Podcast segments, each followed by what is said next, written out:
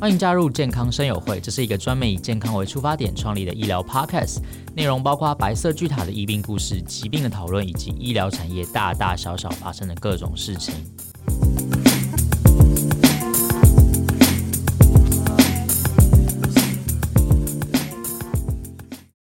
嗨，欢迎来到健康生友会，我是主持人 Kevin。今天呢，我们很高兴的邀请到台大医院心脏内科林茂兴医师来跟我们讲一下最近很夯的，呃，也不能说是很夯，算是说大家比较多关注的一个议题，就是心脏方面的问题。其实心脏方面的问题，我们之前也聊过非常多集数。今天呢，呃，林茂兴医师要跟我们讲急性冠心症这个疾病。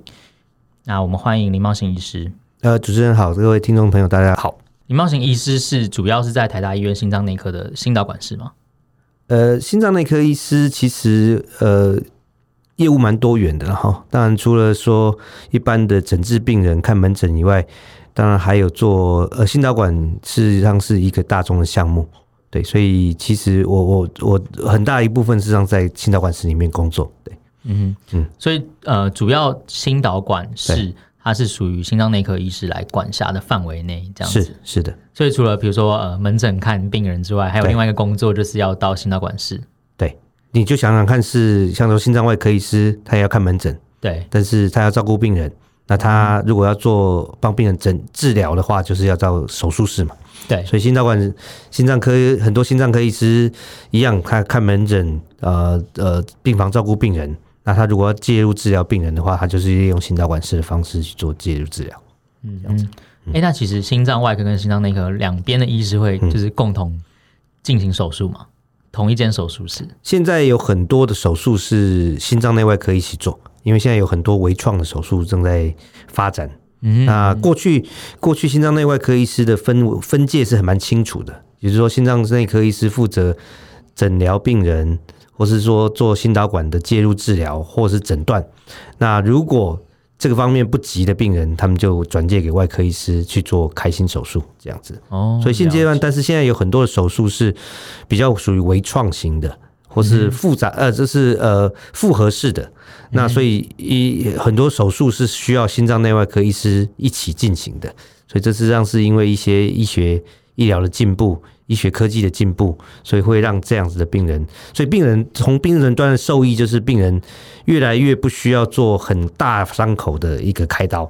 那呃配合两种医师一起进行的手术，可以让病人呃比较舒服一点，这样子。对，哎、嗯欸，那回到今天的主题是呃，因为我们今天是要讲心脏疾病里面的急性冠心症嘛，对对，那这个疾病它的特点是什么？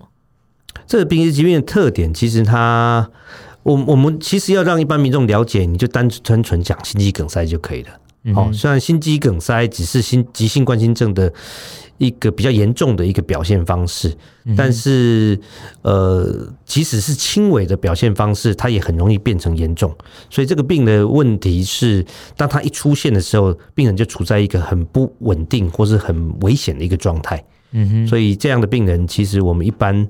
都会告诫病人，一旦你有这样子的可能或是症状出现的时候，唯一的方式就是进去尽快去就医，不要去等待这样子，或是自己呃做医生去自己判断说这个到底是不是这样的一个状态，因为这个病一旦它爆发展到严重的状况的时候，它会很危险，嗯哼，那很危险到你可能连急救都来不及这样的一个状态。好，我想，呃，它的一个特征大致上就是有时候来得很快，然后而且也很一下子会变得很严重。嗯，对。所以，呃，冠心症它对它发生的部位在心脏哪个部？在冠状，呃，心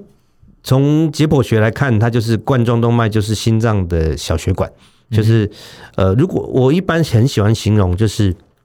如果心脏是一个引擎的话，那这个冠状动脉就是它的油管。哦，它负责把血送进去心肌里面，哦，也就是它就像心肌呃引擎的油管，它负责把油送进去引擎里面，引擎才会运作。那心脏的冠状动脉也一样，它负责送血进去心肌里面，不是送到整个心脏的泵里面，是送到心肌里面，所以心肌才会获得养分和血液。哦，才有足够的能源帮你做一个像 pump 的这个动作，收缩、舒张、收缩、舒张这样的一个。所以，呃，这个冠状动脉就是呃心脏肌肉的血和养分的来源。这样子，嗯、所以等于说，如果这个呃冠心症就是心脏的那个冠心的这个冠状动脉冠状动脉出现问题嘛，是。那等于说，如果是比喻成一台车的话，就是你这个车的引擎出了问题，它可能引擎会直接停摆。是的，所以等于说这个问题是非常的严，是是非常严重。你你想想看，是车子的引擎的油管突然塞住，所以引擎就直接停摆，这样的意思。嗯哼，对。然后在人身上的话，人就是会猝死嘛。对，心脏有可能随时都有。停下来的一个可能性，对，嗯，对，哎，那这个急性冠心症，它通常出现在、嗯、呃什么样的人身上？它的这个冠状动脉会会堵塞，或者说呃、嗯、会有病变？对，所以这样这个病这样的病人，呃，他有一些好发的族群呐，哈，实际上就是我们叫都都常常讲高危险群。那年纪和这个一般来讲是年纪比较老的，因为随着年纪的增加。我们的血管本来就可能硬化或者阻塞，好，这个几率会增加。那、嗯、再来就是说，你家里有一些呃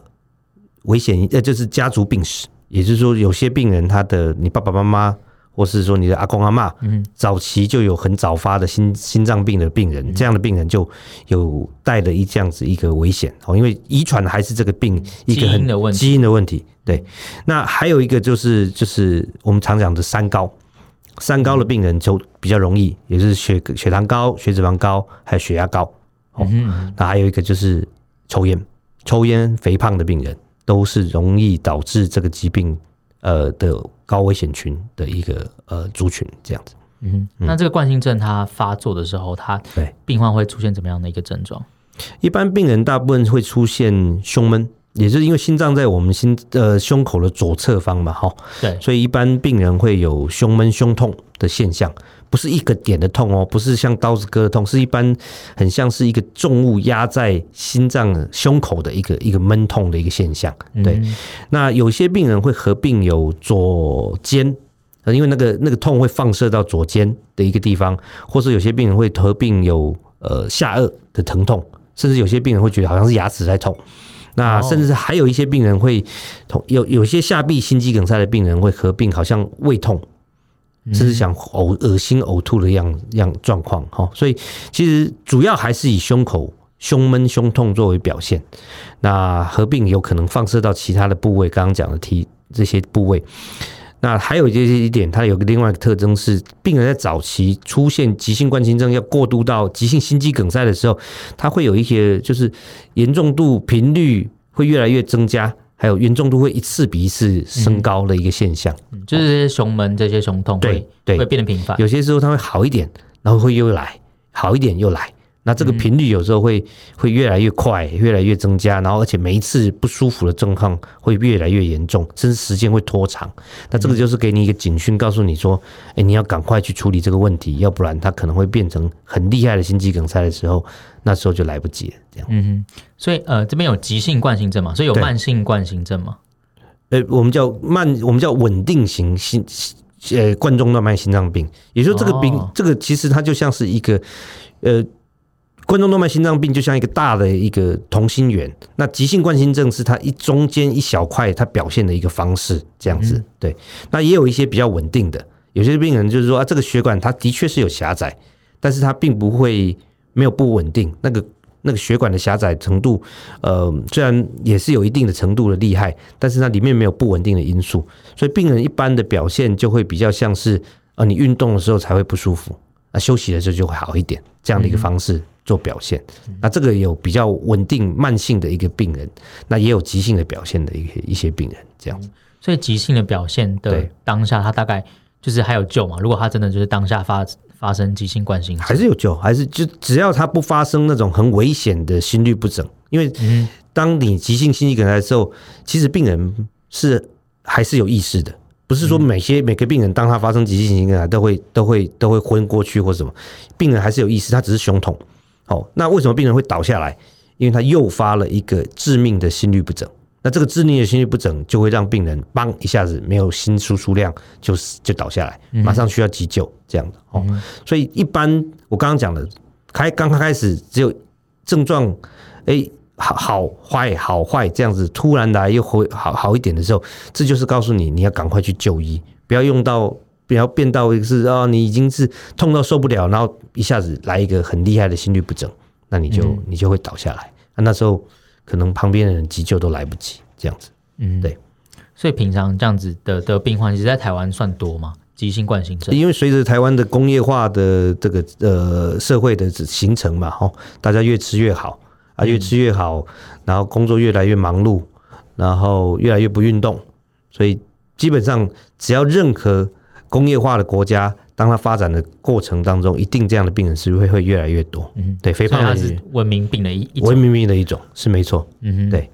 所以呃，因为吃的越来越好，也可能就是三高的问题会越越来越严重嘛。没错，可能在非洲国家不会有那么多的三高病人。对对对，嗯对。那三高病人，比如说像是高血压或者是说糖尿病，它这个它它让心脏血管系统变差的那个原因主要是什么？主要还是血管血管阻塞啊。就是冠冠状动脉的阻塞，对，所以它呃大部分因为刚刚讲的三高这个实际上是直直接，它不是直接影响心脏，它是因为血心脏的血管被阻塞了，然后供氧不足，所以心脏心肌就缺氧，那缺缺氧的状况之下，它就会让心脏的功能变差，这样子，嗯，对，所以然后最后就是慢慢衍生出各种不同的问题，是是是。嗯，了解形成的过程。我刚刚讲这个病有比较稳定慢性的一段时间，所以大部分的病人他不会是，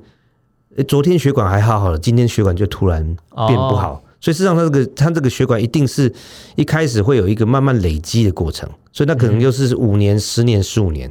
也就是说，不是说你今天糖有了糖尿病，明天血管就出问题，不是，它一定是慢慢的，你血糖没有控制好，血压没有控制好，很长的一段时间，慢慢让你血管硬化。然后慢慢狭窄阻塞，所以一开始一定会有一个底，这个底有时候实际上是十年、十五年的养成，嗯，累积而来，十年、十五年的生活习惯对不好，或者是糖血三高没有好好控制，然后才一次来一个不稳定的东西，像说它那个狭窄里面有一些不稳定的因素哦，可能是什么东西诱发起来，然后让它的里面产生血栓，就帮一下，它就会把血管塞住。完全塞住，所以这个当下是最危险的状况。所以等于说，他可能一开始是稳定型的冠心症，对。然后他某次可能因为一些不确定的因素，对，然后诱发就变成急性的，然后马上就发病这样。对对，而且意思是说，你想想看，那个血管本来只还只狭窄了百分之五六十哦，它其实还有百分之四五十的通道还是可以供给你血，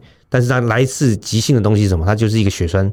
塞在那个地方，所以你本来还有四五十的血血管的通道，就一下子被塞住了，所以一下心脏就供氧完全没有，那块心肌就没有供氧，所以马上就是心脏缺氧，然后功能受损这样子。对，所以如果这时候你不赶快把这个血管打通，那块心肌就坏死掉了。嗯，这样子。那有临床上常见到那种来了之后，就算把它移除之后，心肌还是受损的。那对，有有些病人来得太晚，你即使透过心导管的治疗把它打通了，心肌受损的，所以为什么我们说黄金时间是十二小时？哦，因为你十二小时之后再来，也不用不用做了，也不用打通了。为什么？因为已经坏死一大片，这时候你再去把它打通，其实也没有用。意思是你这个沙漠已经沙漠了，所以你路再开再大条，那个人还是不会去啊，因为那一片已经是沙漠了。所以意，我想同样的意义在这个地方。对，所以一定要抓紧时间去就医。去得到适当的治疗啊，这样才可以保留你心脏的功能哦，要不然你拖太晚就也来不及了。这样子，对，嗯嗯。那平常像像呃，如果检查出自己有这种呃稳定型的冠心症的话，嗯、那通常呃医师这边会做什么样的处置？就是一旦你接诊断了这个样一样，医生告诉你你诊断的出这个毛呃冠心症，哦，就是慢性的一个冠状动脉心脏病的时候。呃，一定是开始的治疗方式，一定是呃用生活的方式，医医生会告诉你你怎么样去呃生活上面的治疗，好，生活上面怎么去配合作息，还有你的呃控制你的三高，然后再来就是药物的治疗，哦，药物会给你一些呃预防血栓的药物，然后再来用药物去控制你的血糖、血脂肪和血压这样子的方式。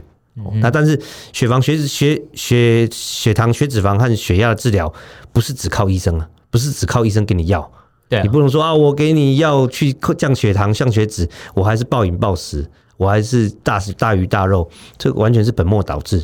所以对我而言，其实这两方面都是要同时去进行的。嗯，好，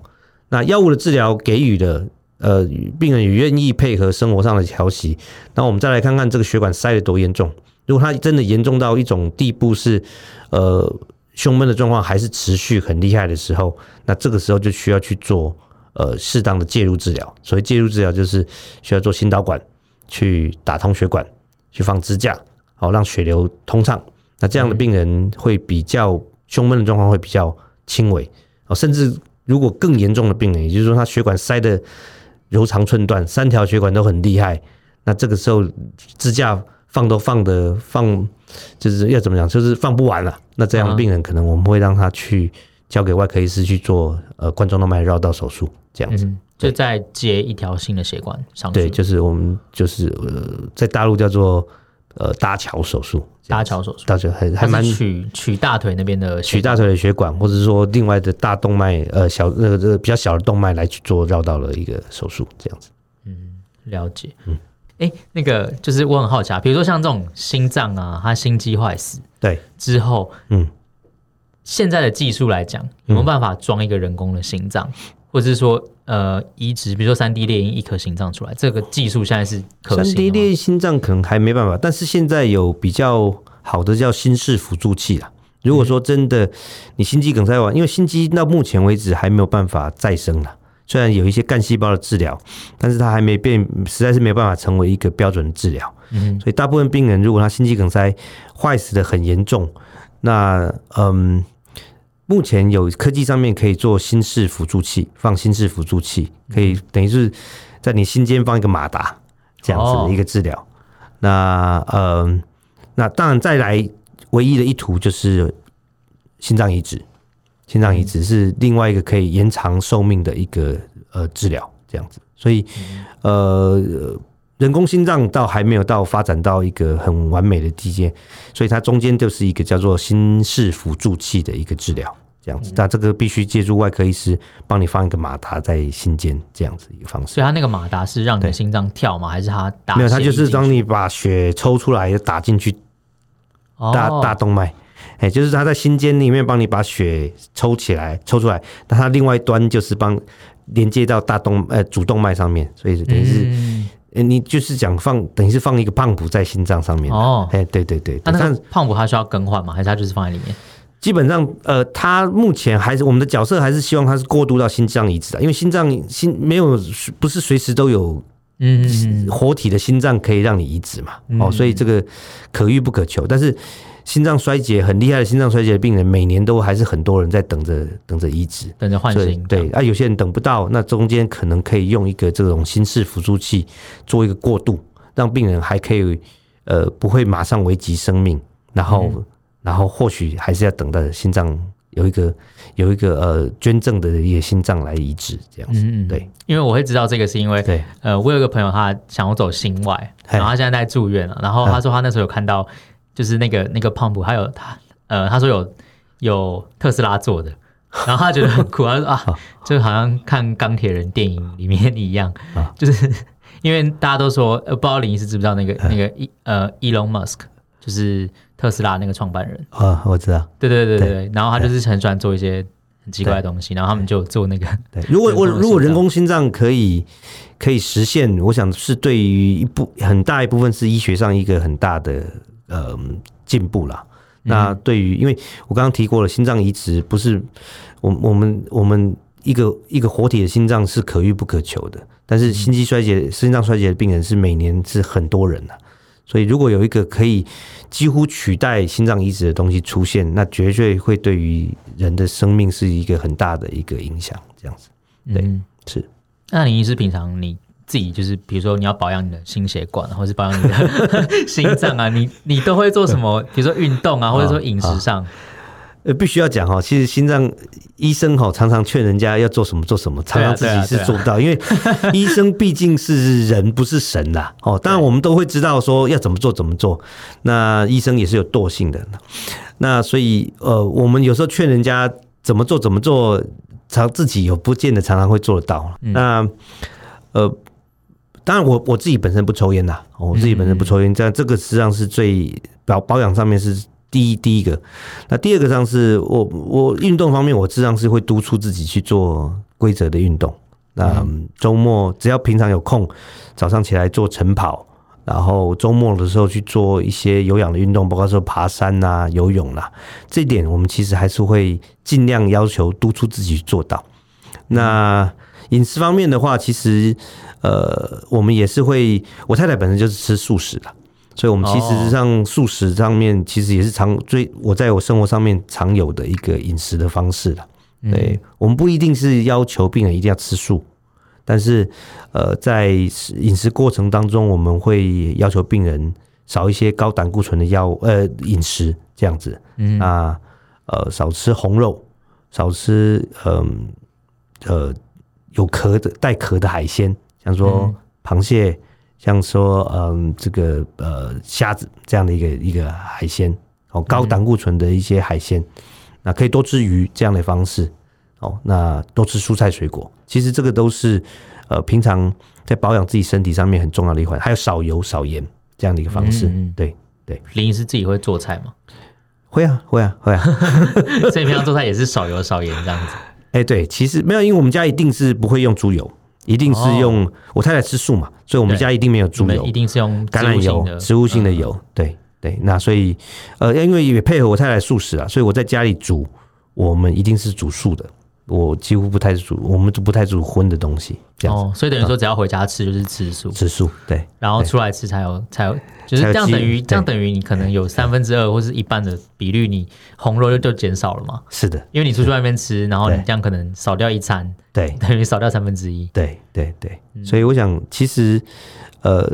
也不是一定强迫大家吃素了。但是我觉得就是说，呃，要吃的话是以白肉取代红肉，那海鲜的话尽量可以多吃鱼这样的一个方式。那不，这个不是全素，就不是素了哦。那但是你可以用这方式降低你本身胆固醇的摄取，这样子。嗯，对。我有一个问题，就是比比较有趣啊，台大医院会很难挂吗？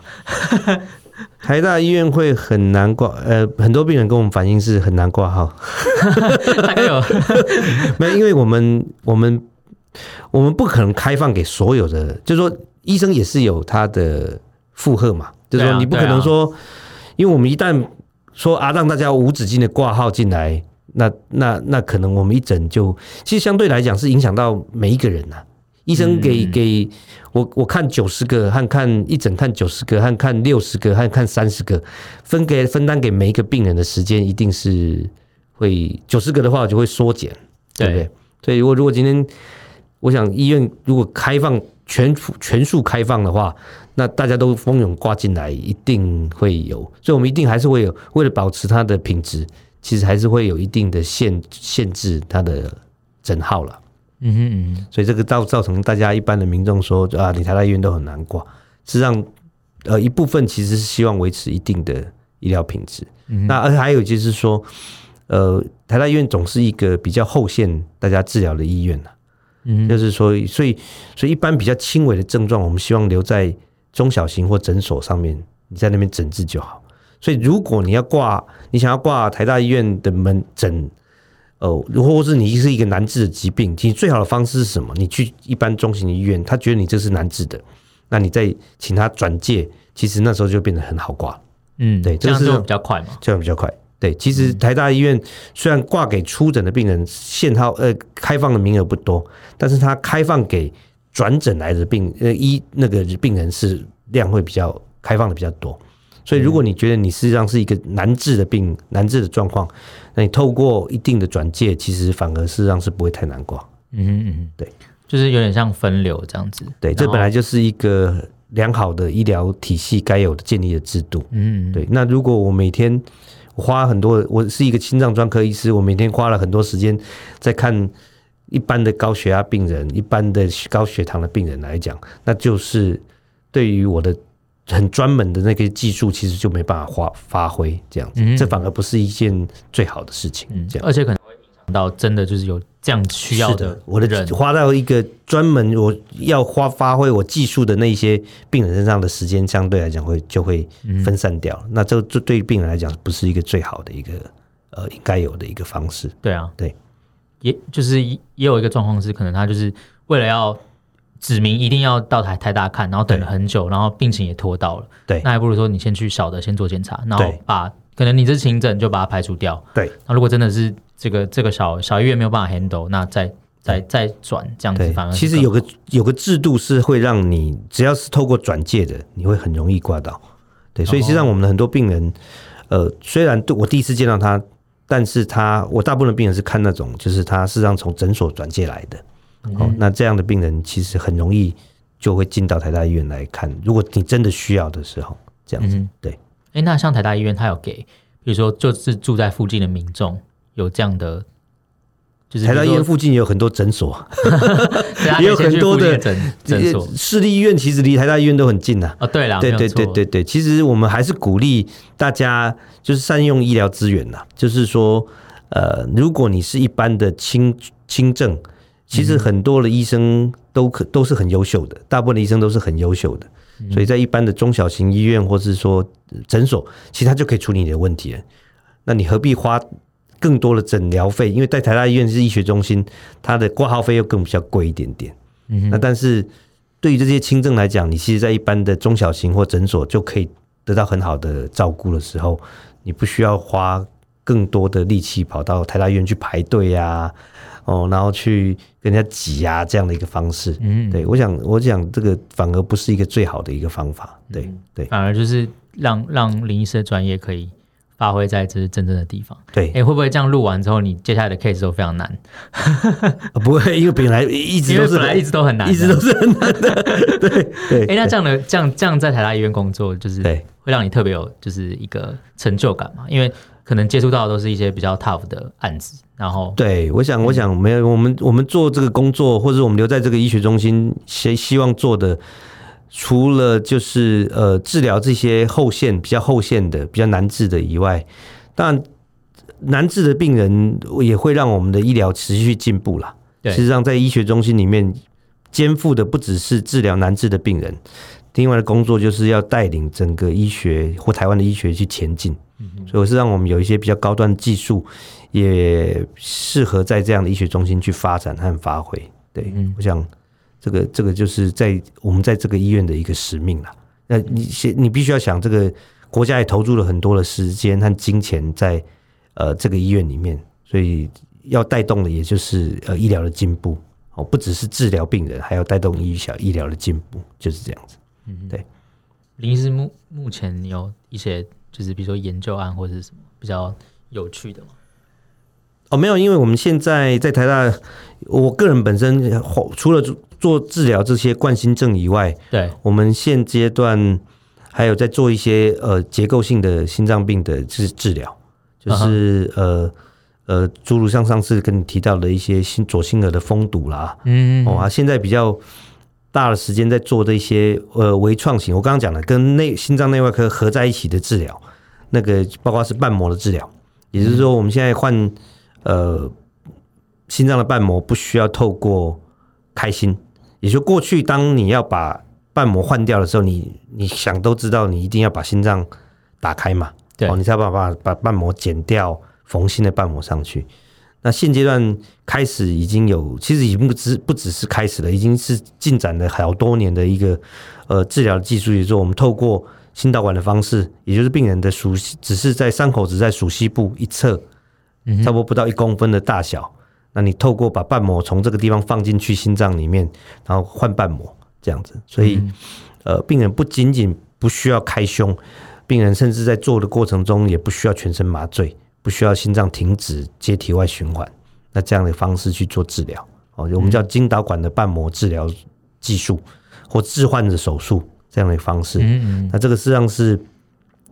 呃，这十年、十五年当中，心脏科一个很大的一个突破了。那台大、台大医院还有台湾，其实医学界也有跟上这样的一个一个呃时代的潮流。我们也开始在进展这样的一个治疗的技术。嗯，不只是开始，已经才开始一段时间，也都有不错的一个成果。嗯，对。随着大家越来越文明，我们讲文明比较好听，越来越文明。对，出现了这些问题，其实对呃，我们的医疗技术也跟着它一直在进步。是。是，而且我们技术的进步是让病人可以感觉到，也就是说，如果你可以想象，你以前必须要开一个很大的伤口，然后然后恢复时间很长，那这样技术有时候即使你可以治疗病人，病人有时候还没做这之前都怕了嘛，哦，对啊。那所以是让，呃，越越加更更微创，然后更加的对病人的身体的伤害少了，治疗方式，那最最大受益的病就是病人本身呐。尤其大部分这样的病人都是老人家，对，所以呃，可以想见的是，一定治疗得到很好的成果，然后病人又很少创伤，那可以让病人可以活得不只是活得长，而且活得在那个长的过程中，事实上是呃那个品质是好的，生活品质是好的。是，是的，对，我想有些病人开了一个大刀下来，哇，这个身体大受大受这个元气大伤，那实际上我们现在。透过这些技术，希望是它也是个大刀，但是问题是它的受创面积很小，所以病人不会元气大伤，那恢复又快，所以这实际上是呃医学的进步的部分，就是可以得到让病人直接得到了一个好处，这样子。嗯，对，了解。嗯，呃，林医师，呃，因为像小鬼那个黄鸿生嘛，他在前一阵子就不是呃算是不幸的离开我们，对，然后后来发现他的原呃死亡的原因是因为主动脉剥离，对。那我想知道说，主动脉剥离这样的一个疾病，或者是说这样的一个情形，到底是怎么发生的？呃，常最常见的有两种类型的人啊，第一个就是他呃长期高血压忽略了、嗯、哦，因为血压高的时候，对于血管的伤害是很大的，所以如果呃长期高血压，而且没有控制的很好的高血压，很容易主动脉剥离。还有一类型的人，事实上是先天性的，先天性这个主动脉它本身结构有问题的病人。哦，我们像最常见的是麻烦氏症候群，对，哦，那这样的病人，呃，一般从外表看，这样的病人都是高高瘦瘦的。哦，那因为呃，这样的病人，嗯，呃，因为我刚刚讲的主动脉结的结缔组织有问题，所以当呃，所以很容易血管会有裂痕。哦呀，那一旦他血压也高了起来的时候，哎，产就产生容易产生剥离，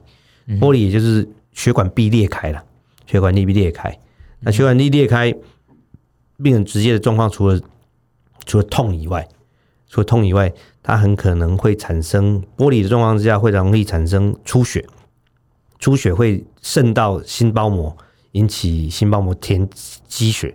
那这样的情况下，心脏是马上受到压迫，就没有没有心输出量，这样。所以一般致死的最大的原因就是这样子状况引起的。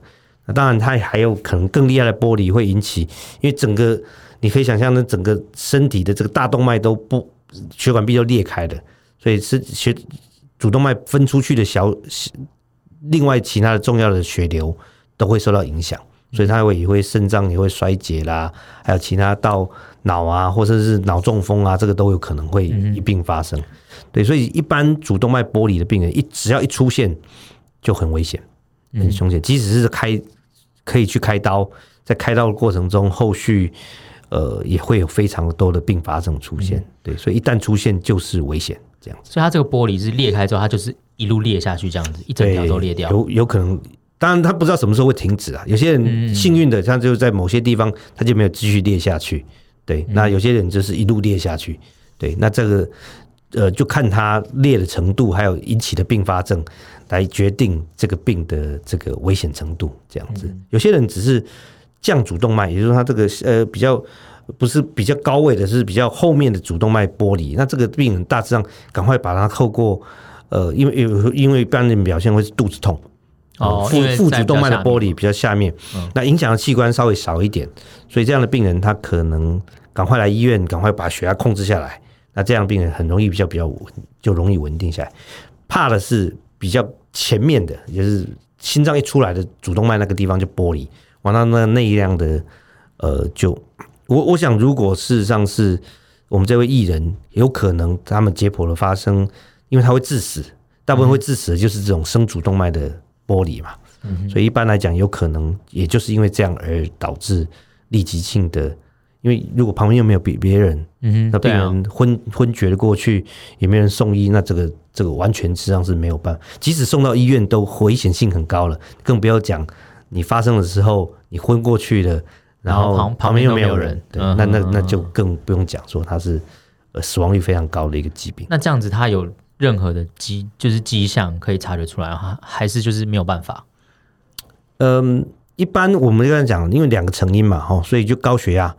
那高血压病人，你高血压病人那么多，啊、也不太可能说每个人都去做去检查。对对对，第一个是不太可能了哈。那所以高血压病人，我们只能说你真的是平常要好好控制血压，就这样子。好，因为你潜在的这样的一个风险。